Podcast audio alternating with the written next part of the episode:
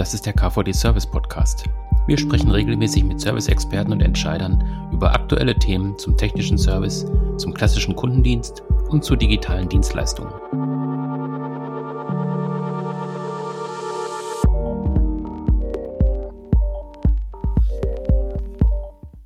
Das ist eine neue Folge des KVD Service Podcast und wir sprechen heute über das Thema Generative AI zwischen Hype und Realität. Also das zeigt schon so ein bisschen, wir wollen gucken, was heute schon möglich ist, was auch noch nicht geht, was vielleicht so in den Vorstellungen der Menschen schon drin ist, was aber tatsächlich noch nicht wirklich möglich ist. Ähm, dazu habe ich mir auch einen Gast eingeladen. Bei mir ist heute Erik Brabender. Er ist Chief Product Officer bei Empolis. Hallo, Herr Brabender. Ja, hallo, guten Tag.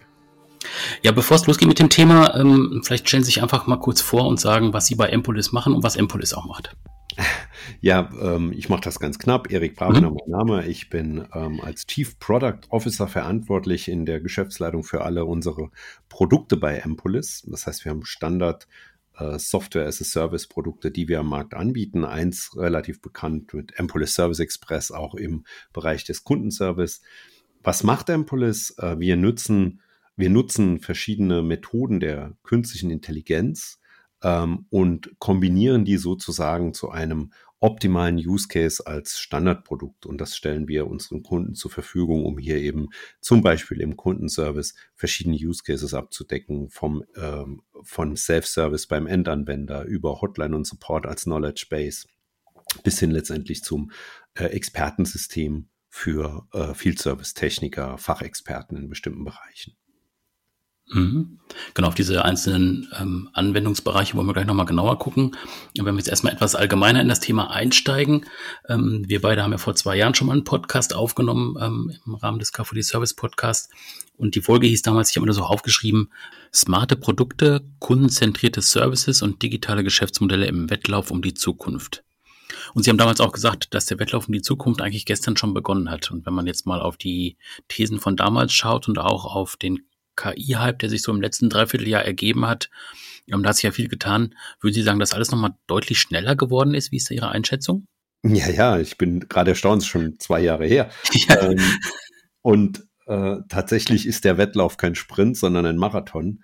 Mhm. Ähm, es hat sich natürlich viel getan. Also natürlich sind wir damals ausgegangen von der Frage, äh, wie kann gerade im Service durch digitale, smarte, intelligente Produkte, durch zusätzliche Services äh, natürlich auch Umsatz generiert werden. Die, mhm. der, der Fokus steht natürlich immer noch im Raum. Also am Ende handeln alle Unternehmen äh, natürlich wachstumsorientiert. Ähm, tatsächlich hat sich aber in den Basistechnologien, die man dazu nutzen kann, also gerade im Bereich der KI, doch schon nochmal einiges getan, insbesondere auch seit, ich sag mal, Ende letzten Jahres, als dann die ersten funktionierenden Large Language Models im Rahmen, der, der Generative AI, der Transformer-Modelle aufgekommen sind. Da hat man natürlich jetzt nochmal ja, ein ganz spannendes zusätzliches Werkzeug im Baukasten, im Werkzeugkasten. Mhm. Jetzt gab es ja schon mehrere Anläufe im Prinzip in Sachen KI. Ähm, jetzt ist es tatsächlich auch, also gefühlt so ein bisschen massentauglich geworden, eben durch ChatGPT auch. Ähm, würden Sie sagen, dass KI tatsächlich jetzt auch so eine Art Durchbruch dann tatsächlich gelungen ist, ähm, sowohl im privaten Bereich, aber vielleicht auch noch mehr im ähm, B2B-Bereich? Ja, es hat auf jeden Fall nochmal zu einem enormen Aufmerksamkeitsschub geführt, bis hin zu einem Hype. Ähm, also die Analysten, Gartner, die sprechen ja von der Demokratisierung der KI, weil tatsächlich das mittlerweile Schüler im Rahmen von Arbeiten nutzen, ähm, Studenten, ähm, aber auch Wissensarbeiter haben da natürlich jetzt nochmal ein ganz neues Werkzeug. Allerdings sind das ja Wellen. Also wenn man mhm. sich anschaut, die Machine Learning Verfahren, äh, damals auch ähm, mit Deep Learning Verfahren, das waren ja auch schon mal Wellen, die dann immer wieder zu neuen Anwendungen geführt haben. Und jede Welle der KI äh, führt letztendlich zu neuen Werkzeugen, die wir dann auch nutzen können, um es in funktionierende Use Cases umzusetzen. Also wenn man sich anschaut, äh, was damals bei äh, Watson passiert ist, dann haben sich daraus natürlich ganz äh, spannende äh, Spracherkennungsmöglichkeiten ergeben, die Methoden, die sie ergeben äh, haben, gleichzeitig aber auch, äh, wenn man sich dann anschaut, wie das Deep Learning äh, sich weiterentwickelt hat, die Machine Learning Verfahren, dadurch haben wir auch gerade im Bereich der Computer Vision äh, ganz neue Möglichkeiten bekommen. Und diese Möglichkeiten setzen wir halt ein, um daraus ja optimale zielgerichtete Use Cases zu machen. Weil am Ende wollen wir entweder, wie immer im B2B-Bereich, wo es sich dann auch umsetzt, wollen wir produktiver werden. Ähm, wir wollen äh, Geld oder Zeit sparen oder mhm. wir wollen letztendlich mehr Umsatz machen und wachsen. Und da können wir eben diese Verfahren dann in solche Use Cases umsetzen. Mhm. Jetzt gibt es ja auch verschiedene Ansätze und verschiedene Verfahren. Sie haben es gerade schon kurz angesprochen. Ähm, können Sie da nochmal so einen Einblick geben, ähm, dass man da so einen Überblick einmal hat? Ja, ähm, im Grunde äh, ist es eigentlich ganz spannend heute, wenn man über KI spricht. Ja, also KI umfasst ja eigentlich die, die Anstrengungen, Werkzeuge, Methoden, ähm, bei denen es darum geht, menschliche Wissensfähigkeit zu digitalisieren, ja, um eben Probleme zu lösen. Also dazu gehört die Fähigkeit, Sinneseindrücke wahrzunehmen, Informationen aufzunehmen. Äh, da haben wir natürlich Verfahren mittlerweile, ich habe es eben schon angesprochen, die sehr stark in der sogenannten, ähm, man nennt das die statistische oder subsymbolische KI ähm, unterwegs sind, also Machine Learning-Verfahren, mhm. wo ich auf großen Datenmengen äh, mit unterschiedlichsten Methoden ähm, Daten oder Corpi trainiere und dann entsprechend natürlich auch ähm, Eingangsdaten ähm, mit so einem Netz bewerten und äh, klassifizieren kann, verstehen kann. Ja? Also von Bildwahrnehmung ähm, bis hin zu Sensordaten, äh, Sensordaten, die man abgreift, um zum Beispiel auch Maschinen ähm, zu bewerten. Das sind dann die, die typischen, ja, subsymbolischen KI-Verfahren. Ähm, dann gibt's aber auf der anderen Seite, und das ist eben dann auch wieder eine Fähigkeit der KI, ist ja nicht nur wahrzunehmen, ähm, sondern eigentlich auch die Information im Kontext zu verstehen und darauf zu reagieren. Und das kann ich natürlich auch einerseits mit diesen subsymbolischen Verfahren, aber ein ganz probates Mittel gerade im Verständnis, in der Transparenz von Entscheidungen im KI-Bereich sind eben dann auch sogenannte symbolische KI-Verfahren, also wissensbasierte KI. Und bei der wissensbasierten KI, da geht es vor allem dann äh, um die Bereiche des Weltwissens, des Domänenwissens, man nennt das dann äh, auch Ontologien, ähm, bis hin zur Abbildung in, in Knowledge-Graphen, Wissensgraphen, die dann eben auch dazu äh, genutzt werden können, um, um, um, ähm, äh, um Schlüsse zu ziehen, äh, um aus bestimmten Beziehungen oder ähm, Relationen eben dann auch korrekte ähm, Schlüsse abzuleiten und die auch nachvollziehbar wieder darzustellen. Und das sind so die zwei Kernverfahren, also einmal diese wissensbasierte und zum anderen die statistische KI.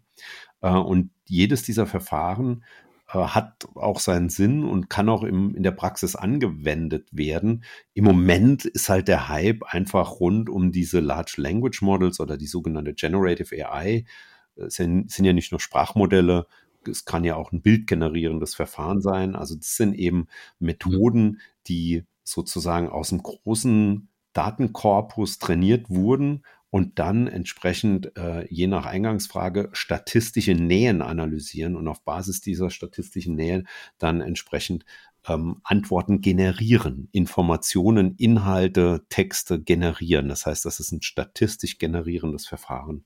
Ähm, und im Moment, wenn jeder sagt, oh, da ist KI drin, ja, dann haben die meisten das im Kopf, aber man muss einfach sehen, die Welt der KI ist doch deutlich breiter und, und, und, und ähm, in vielen Bereichen auch feingranularer als jetzt nur dieses eine Verfahren, was natürlich durchaus gerade im B2B-Bereich und auch im privaten Bereich nochmal zu einem großen Schub geführt hat. Genau, das ist dann immer dieses Thema, ähm, also was liefert tatsächlich dann auch ähm, die KI? Also das sind nicht zwangsläufig wahre Ergebnisse, sondern oft einfach dann der wahrscheinlichste Weg, der ausgeworfen wird. Und eine KI kann auch halluzinieren, habe ich bei Ihnen gelesen. ja, das ist auch, äh, das ist auch so. ähm, das können Sie auch selbst mal ausprobieren. Also es gibt ein paar schöne Beispiele. Ähm, der Reinhard Kager vom DFKI hat äh, im Februar mal einen schönen Post gemacht. Da hat er gefragt, ähm, welches Land liegt denn zwischen, ähm, zwischen äh, Frankreich und Portugal? Und dann hat das Ding die Information ausgespuckt, äh, da liegt kein Land, beide Länder liegen an äh, Grenzen an das Meer an. So, und dann hm. hat man sich natürlich gefragt, was zur Hölle ist mit Spanien passiert. Mittlerweile hat das Modell das natürlich auch austrainiert. Also das ist dann eine Fehlinformation, was häufig auch vorkommt neben, neben falsch oder nicht relevanten Informationen. Also, ne, dass die beide am Meer liegen, ist einfach nicht relevant auf die Frage hin, was mhm. liegt denn dazwischen? Ähm, also es gibt so genannte äh, Falschinformationen, es gibt aber auch ähm, nicht relevante Informationen bis hin tatsächlich zu dem Thema Halluzinieren, weil tatsächlich passiert dann Folgendes, ähm, wenn das System nicht direkt eine Antwort findet, kann durch die Nähe, die statistische Nähe, kann es eben dann dazu kommen, dass ähm, ein Ergebnis rauskommt, das sachlich, inhaltlich einfach falsch ist. Ja, hm. und das ist dann ein Problem, je nachdem, in welchen Bereichen ich arbeite. Also Empolis ist sehr stark im, im industriellen Bereich unterwegs. Wir haben also sehr viele Kunden aus Maschinenanlagenbau, aus dem produzierenden Gewerbe, äh, wo es einfach um exakte Wissenschaft, um logisches Schlussfolgern geht und um mathematische äh, Grundlagen, die dann so ein System natürlich auch ausspucken kann. Und wenn das System jetzt nicht rechnen kann, weil es eben nur statistische Nähen aus seinen äh, Trainingsmaterialien nimmt, dann kommen halt auch keine äh, richtigen Ergebnisse oder nicht immer die richtigen Ergebnisse raus. Und dieses Halluzinieren ist schon ein Problem, ähm, wenn man nämlich tatsächlich bestimmte Use Cases in der Praxis hat, wo es tatsächlich darum geht, ähm, sachliche Richtigkeit 100% sicherzustellen. Also ich bringe halt immer das Beispiel aus dem ähm, Bereich, ich sag mal, Flugzeugbau, Wartung von Flugzeugen. Äh, wenn da ein bestimmtes Flugzeug zu warten ist und, und äh, die, die, ich sag mal, die, die Schrauben mit einem bestimmten Drehmoment angezogen werden müssen oder eine mhm. Kraftstoffzuleitung ähm, mit bestimmten Drehmomentwerten ähm, an, äh, justiert werden muss oder, oder angebunden werden muss, ähm, dann hängt das von vielen Dingen ab. Das hängt von vielleicht von der Varianz der Kraftstoff, äh, der Kraftstoffdüse ab. Das hängt vielleicht von dem Schlauchtyp ab. Äh, das hängt aber auch davon ab, ähm, wie das aktuelle Flugzeugtriebwerk äh, justiert ist, was vielleicht für Fittings da dran sind, welche Gewindegrößen. Und das sind alles Beziehungen, die sind äh, diskret, die haben Relationen, die sind äh, sachlich auch abhängig voneinander. Und das kann ich dann in dem Moment nicht einer Statistik überlassen. Und ich sage halt immer, ich möchte nicht in dem Flugzeug sitzen, wo so ein statistisches Modell einfach irgendwelche Werte errechnet, sondern hier hier geht es um Exaktheit. Also hier muss tatsächlich von einem Ingenieur berechnet oder von einem System berechnet eben auch der richtige Wert zurückgeliefert werden, damit ich hier keinen Fehler mache. Sonst sind Menschenleben oder auch viel Geld in Gefahr. Ja, also mhm. wenn Maschinen stillstehen, ausfallen, kostet auch enorm Geld. Im schlimmsten Fall bis hin zu Menschenleben. Mhm. Und solche Punkte, ähm, wie Sie es gerade auch in dem Beispiel gesagt haben mit Spanien, ähm, das kann man aber wegtrainieren oder äh, wie geht man dann davor? Ähm, ja, also ja, ja, natürlich dieses Modell lernt, also ChatGPT, wenn wir das jetzt mal als Beispiel nehmen, oder Azure GPT jetzt im mhm. Microsoft, ähm, hat natürlich auch ein, ähm, eine Möglichkeit, dass dieses Basismodell äh, aus ähm, den Rückmeldungen lernt. Äh, und das ist auch ganz interessant, ähm, weil das einerseits natürlich äh, super ist. Das äh, System wird natürlich da feingetunt und justiert und verbessert. Auf der anderen Seite führt es natürlich zum nächsten Problem. Ähm, ein, ein Unternehmen, ähm, das natürlich da unternehmensrelevante Informationen, die nicht für die Allgemeinheit gedacht sind, einspielt, hat natürlich immer die Gefahr, dass hier Daten verlustig gehen, irgendwo verwertet werden, die im Wettbewerb oder woanders ähm, unter Umständen auftauchen können. Und das ist so ein grundlegendes Problem, das man auch mit LLMs aktuell durchaus noch hat. Also einmal müssen sich Unternehmen natürlich auch fragen, was passiert mit meinen Daten, was für ein, was für ein Modell äh, nutze ich am besten. Also wenn das ein cloud-basiertes Modell ist, muss ich natürlich auch dafür sorgen, äh, dass ich entsprechende Datenverarbeitungsverträge äh, habe. Ähm, man muss aber auch wissen, dass dann diese Systeme ähm, wenn die dann angepasst werden an individuelle, also an unternehmensspezifische Bedingungen, dass die dann durchaus ähm, auch ähm, teuer werden im Training. Es gibt mhm. verschiedene Verfahren, ähm, wie man mit diesen Modellen umgeht. Äh, kann ich gerne auch später nochmal drauf eingehen.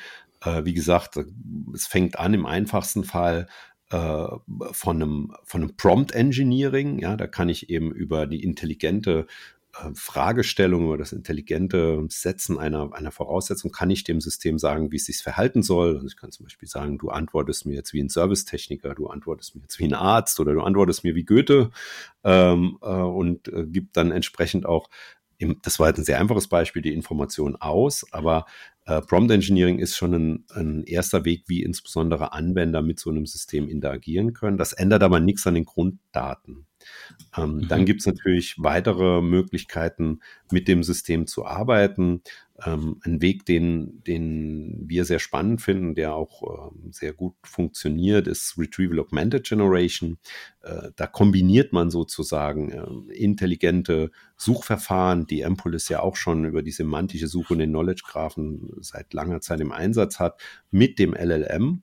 Und die funktionieren insbesondere dann gut, wenn ich große Wissensbestände habe. Also wenn ich viele Dokumente, viele Informationen, viele Wissensartikel habe, ähm, aus denen ich die Informationen auch rausnehmen und zur Verfügung stellen will, dann kann ich sozusagen schon ein großes Stück weit dieses Halluzinieren reduzieren, weil ja nicht aus dem Korpus des Systems die Information kommt, also dieses Allgemeinwissen, sondern äh, ich gebe dem System sozusagen zehn Dokumente und sag, ich stelle jetzt Fragen gegen diese Dokumente. In dem Moment ist sozusagen das System naja, wie so ein intelligenter ähm, Kommunikationspartner, ja. Also das, mhm. diese, diese Sprachlogik kommt dann über das System. Ich kann aber relativ gut eigentlich die richtigen Informationen zur Verfügung stellen. Das nutzen wir auch schon intensiv. Weitere Verfahren, da geht's dann wieder in Richtung Training, also zum Beispiel Feintuning oder wirklich neues Training von Modellen. Ich kann also ein bestehendes Modell feintunen, indem ich das an meine Unternehmenssituation anpasse. Heißt, ähm, nehmen wir jetzt mal einen Maschinenbauer, der bestimmte Anlagen hat, der bestimmte Varianten hat von seinen Anlagen, der dort bestimmte ähm, ähm, auch einen bestimmten Sprachtonus reinbringen will, ähm, der kann natürlich so ein System feintunen, dass das System lernt, okay, was sind das für Anlagen, ähm, was hat das für Komponenten und so weiter. Ähm, aber das ist A noch sehr aufwendig und teuer mhm. und ähm, man kann das auch gar nicht so einfach wieder raustrainieren. Also wenn Sie zum Beispiel jetzt, was sehr häufig vorkommt, Änderungen in der Maschinenkonfiguration, in den Produkten haben, ähm, Varianten von Produkten oder es ändern sich Komponenten und neue Versionen Ihres Produktes kommen raus, müssen Sie jedes Mal das Modell anfassen oder zumindest einen fein getunten Teil von dem Modell. Äh, und das kann und nicht nur kann, das wird sehr teuer. Also da muss ich mich dann wieder fragen, gibt es andere KI-Verfahren, die vielleicht die richtige Lösung, die richtigen, die gleichen Informationen auch für günstigeres Geld liefern? Weil das sollte man nicht unterschätzen. Die Systeme sind auch ähm, sehr teuer noch in der, in der Hardware, in dem Training und ähm, auch im Betrieb. Mhm. Das heißt, genau da sind auch äh, durchaus ja, Anpassungsmöglichkeiten, aber auch äh, Schwächen. Deshalb sagen wir ja, ähm, der einfachste oder der beste Weg ist die Kombination aus all diesen Verfahren, ähm, nämlich einmal die symbolischen Verfahren äh, und die subsymbolischen Verfahren, weil ich dadurch natürlich genau solche Veränderungen, äh, solche Anpassungen äh, optimal umsetzen kann. Mhm. Vielleicht können wir da noch mal so ein bisschen mehr ins Detail gehen, dass Sie mhm. uns mal so einen Einblick geben, was, was machen Sie dann genau da bei Empolis? Also wo sehen Sie da Anknüpfungspunkte? Ähm, wo kann man auch schon was erleben in den Empolis-Lösungen und wie funktioniert das tatsächlich mit dieser Verknüpfung dann auch mit dem, mit der Wissensdatenbank bei, ja, bei dem Kunden, vermute ich mal, ähm, dass Sie dann auch zuverlässig arbeiten können? Genau, also wir, wir kombinieren an der Stelle äh, verschiedene Verfahren. Also zum Beispiel haben wir in unserer Ampuls-Plattform, die ist die Basis für all unsere Produkte, äh, haben wir verschiedene KI-Verfahren im Einsatz. Wir nutzen also zum Beispiel äh, in, den, in den wissensbasierten KI-Verfahren Knowledge-Graphen. Das heißt, ein Knowledge-Graph kann man ähm, generieren über äh, Wissen, das schon verfügbar ist. Also ähm, ich kann zum Beispiel Stücklisteninformationen etc. Ähm, nutzen, um einen Knowledge Graph aufzubauen. Ich kann den aber auch teilweise selbst modellieren und dort Wissen abbilden. Und so können wir zum Beispiel die Informationen aufbauen. Äh, wenn wir jetzt mal angenommen, wir sind jetzt ein Baggerhersteller, ja, mhm. und dann gibt es einen Baggertyp, äh, dann können wir dort natürlich die Informationen ähm, ähm, abbilden, ähm, ein bestimmter Maschinentyp, der ist Teil einer Maschinenserie. Ja, der hat vielleicht, also ich nehme immer unser Beispiel von dem Power Mole, das ist so unser, unser Demo, Bagger, der ist Teil der Powermole-Serie. Äh, der hat verschiedene Komponenten wie ein Hydraulikarm, ein Raupenantrieb, ähm, eine Baggerschaufel und so weiter. Mhm. Äh, und ich kann natürlich auch hier äh, abbilden, was hat der für Sensoren? Wo sind die angebracht? Was zeigt der für Fehler? Äh, Situationen, vielleicht sogar für, für, für Fehlermeldungen. Das alles kann ich in einer ähm, symbolischen Datenbank, in einer Relationsdatenbank abbilden und jetzt intelligent auswerten. Ich kann da also Wenn-Dann-Beziehungen aufbauen. Ich kann da auch Werte hinten dran setzen, wie zum Beispiel eben schon gesagt, also wenn ich äh, einen bestimmten Hydraulikarm an dem Bagger befestigen möchte, dann muss ein bestimmter äh, Drehmoment an äh, bestimmten Positionen und Schrauben eingehalten werden. Wenn ich diese Information ähm, in dem System abbilde, dann ist die A transparent und sie ist 100% valide und ich kann sogar mit diesen Informationen rechnen oder logische Schlüsse ziehen weil ich habe da diskrete Informationsbausteine, auf die ich zurückgreifen kann. So, das ist ein Teil dieser äh, symbolischen KI und das kann man natürlich sehr gut auch mit anderen KI-Verfahren kombinieren. Also wir haben zum Beispiel semantische Suchen, die dann auch in mhm. anderen äh, Dokumenten, in Informationen äh, die richtigen Informationen suchen. Also wir haben zum Beispiel sehr, sehr viele äh, Kunden und Unternehmen, die haben große Wissensbestände, die haben ganz viele Daten. Die liegen einerseits ähm, natürlich vor in Bedienungsanleitungen, in Wartungsdokumenten. Die werden dann auch aus entsprechenden Systemen äh, publiziert. Aber da liegen auch Informationen zum Beispiel auf SharePoint-Servern ab, mhm. ja, oder in Fileshare-Bereichen äh, oder in Confluence. Und diese Informationen können wir ganz einfach in unserem System in, in großem Stil anzapfen äh, und natürlich dann semantisch in diesen Informationen suchen. Also die semantische Suche ist auch ein KI-Verfahren. Ähm, und äh, entsprechend natürlich basierend auf unserem Knowledge Graphen, auf unseren Ontologien die richtigen Stellen finden. So, das sind jetzt alles diese Verfahren, wo wir heute schon eigentlich eine super Lösung bieten, weil wir feststellen oder weil wir das liefern können, was in diesen Informationen verfügbar ist. Aber jetzt geht es halt einen Schritt weiter ähm, mit einem Large Language Model, wenn ich also hier eine statistische KI mit einbinde, dann kann ich eben die Interaktion mit dem System nochmal deutlich verbessern. Das heißt, ich kann jetzt eben zu dem System sagen, hey, äh, ich arbeite gerade an einem bestimmten Hydraulikarm von einem bestimmten Baggertyp, äh, weißt du, wie da das Anzugsmoment ist? Mhm. Und jetzt kann das System eben nicht nur aus einem Korpus, wo das statistisch trainiert ist, die, die ähnlichste statistische äh, Lösung suchen, sondern das System kann jetzt sagen, okay, ich prüfe mal, welche Dokumente liegen denn vor, ähm, was für ein Maschinentyp ist das, äh, was für Komponenten hat er verbaut, äh, wo habe ich denn vielleicht im Knowledge Graphen oder in einem Dokument die richtige Information dazu und dann wird eben diese Information über äh, die LLM-Komponente zurückgeliefert. Und so kann ich eben sicherstellen,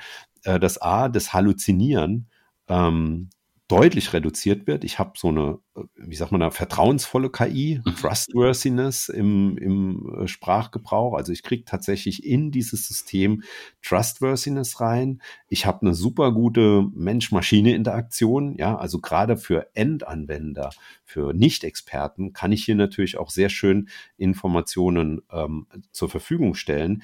Ich kriege domänenspezifische Ergebnisse, die ich nicht für teures Geld in ein Modell reintrainieren muss, sondern mhm. die habe ich eben ja schon in der Knowledge Base da. Ich habe diese Informationen da. Die Angaben, die Anzeigen sind erklärbar. Ähm, was Sie vielleicht auch wissen müssen, ist, ein, ein reines LLM-Modell kann Ihnen nie die Quelle der Information zurückliefern. Mhm. Also der, der, kann eben nicht sagen, wenn Sie jetzt ChatGPT fragen, woher weißt du, dass Barack Obama Präsident war, dann kann ich sagen, ich habe folgende fünf Quellen dazu gefunden. Soweit sind wir noch nicht, weil das eben im Korpus nur trainiert ist. Aber wenn man jetzt äh, Dokumente mit dem Korpus kombiniert oder semantische Suchen, dann kann man eben sagen, ich habe diese Ergebnisse aber ich hole die Information aus folgenden Quellen. Ist übrigens genau das, was Microsoft mit Bing auch anbietet. Ja, also mhm. das basiert ja auch auf ChatGPT und kann eben so auch viel stärkere Faktenbasiertheit und Quellen, ähm, Wissensquellen eben wieder zur Verfügung stellen. Und was man auch nicht unterschätzen sollte, ist, wenn so ein System auch noch Rollen und Rechte berücksichtigt, weil ihrem ähm, ihrem, äh, ihrem Field Service Techniker, ihrem Experten wollen sie ganz andere Informationen über so ein LLM-Modell zur Verfügung stellen, mhm. als ihrem Endkunden, der vielleicht bestimmte Dinge gar nicht tun soll und darf wegen Produkthaftungsregelungen. Und das haben wir natürlich in unserem System auch verbaut, dass wir entsprechende Rollenrechten haben, die schon in der Abfrage gegen das System dafür sorgen, dass auch nur die rollenbasierte Information ausgeliefert wird. Und das erhöht eben am Ende die Nutzbarkeit von so einem System deutlich. Mhm. Wenn ich jetzt an, als Unternehmen denke, und das ist für mich spannend, ich würde das gerne auch nutzen, ähm, können Sie da ein bisschen was zu der Integration sagen? Wie funktioniert das? Also ähm, ich kann jetzt wahrscheinlich nicht sagen, zum, ich möchte das zum 1.10. nutzen, installiere mir mal da was.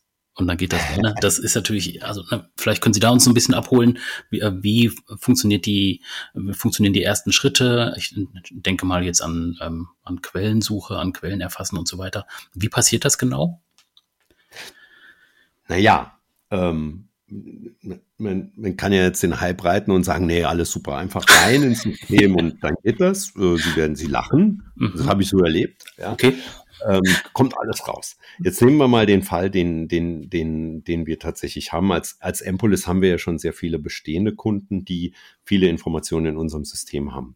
Ähm, meist, zumeist kommen diese Informationen aus unterschiedlichen Quellen. Das sind dann, ich habe es eben schon gesagt, SharePoint, mhm. ähm, äh, Publikationsumgebungen, äh, die tatsächlich die, die ähm, Content Delivery übernehmen, äh, bis hin zu internen Wissensartikeln.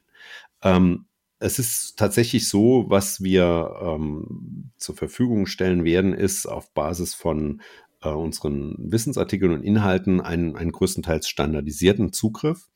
Ähm, wir haben aber auch die Erfahrung gemacht, dass es trotzdem, so, da muss man auch ein bisschen realistisch sein, trotzdem in manchen ähm, Umgebungen, Kundenbereichen sehr, sehr sinnvoll und wichtig ist, sich die verschiedenen Quellinformationen anzuschauen und sie auch ich sag mal, LLM-ready vorzubereiten.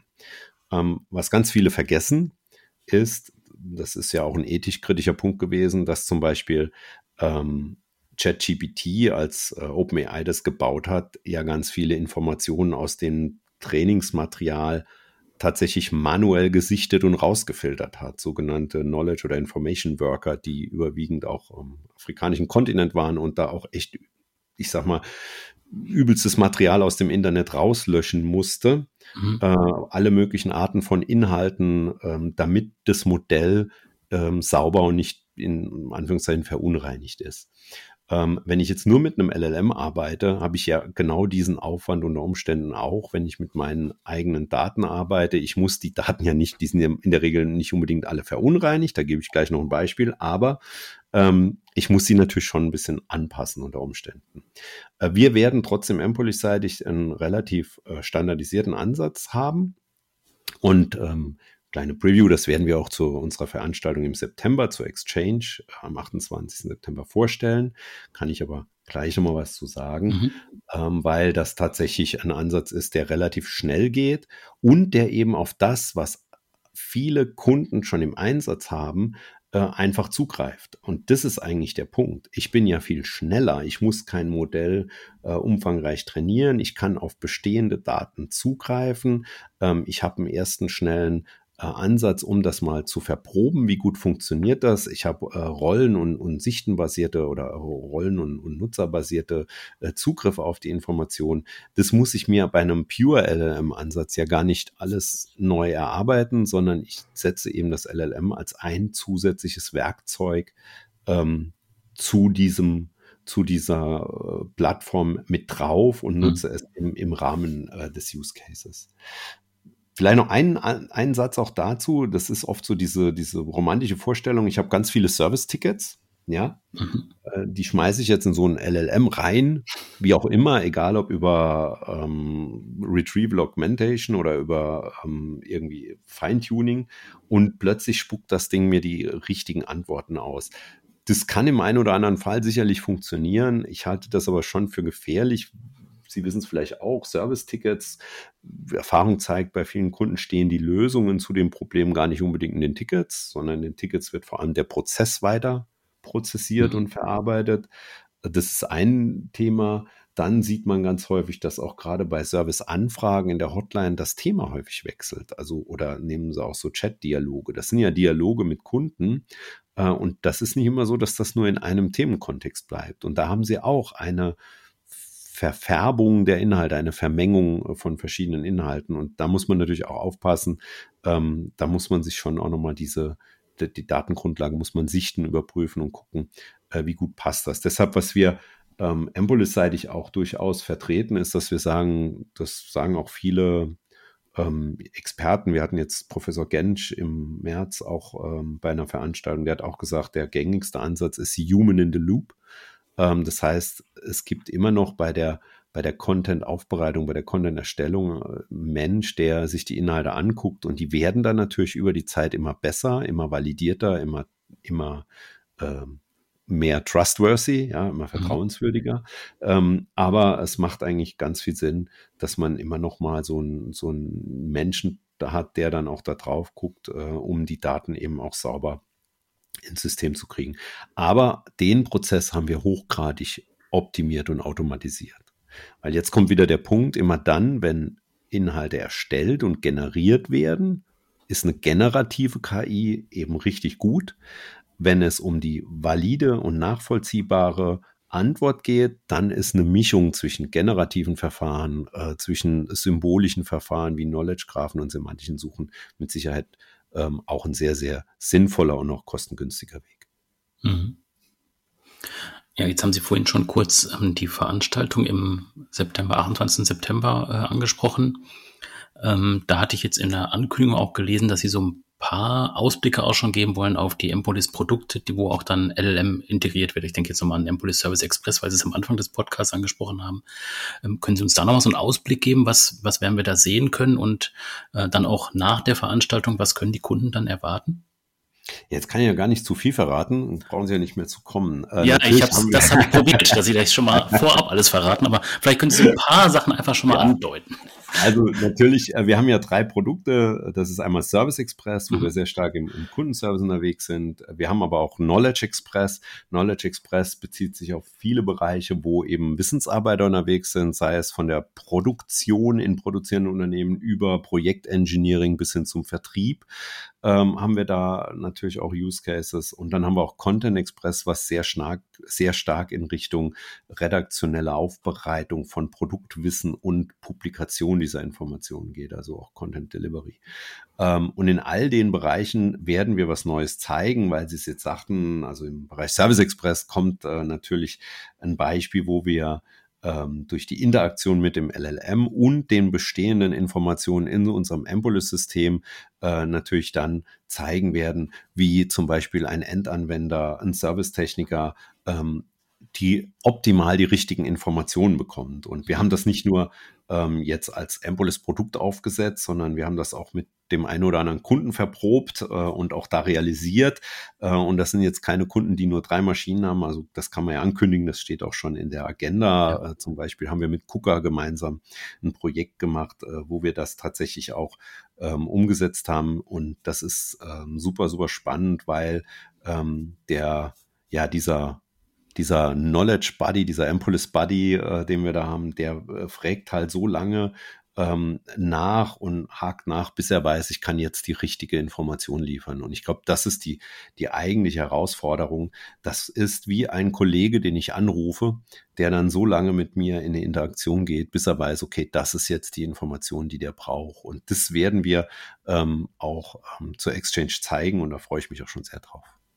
Mhm. Das klingt doch spannend und ich bin gespannt, was Sie dann noch am 28. zeigen werden. Hey.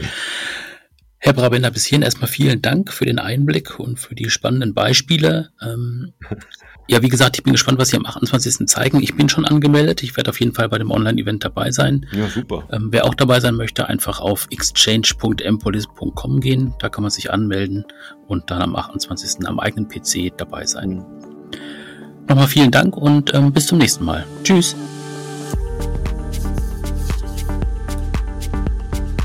Das war eine neue Folge des KVD Service Podcasts. Wenn Ihnen die Folge gefallen hat, lassen Sie gerne eine Bewertung da bei Spotify, SoundCloud, Apple Podcasts oder Google Podcasts, je nachdem, wo Sie uns hören. Da können Sie uns natürlich auch gerne abonnieren. Und wenn Sie weitere Informationen zum Verband haben möchten oder auch zum Podcast, dann klicken Sie sich einfach rein bei service-verband.de. Da gibt es auch eine Übersicht über alle aktuellen Podcast-Folgen, die wir bisher produziert haben. Hören Sie mal rein, wir freuen uns auf Ihr Feedback. Bis dann, tschüss.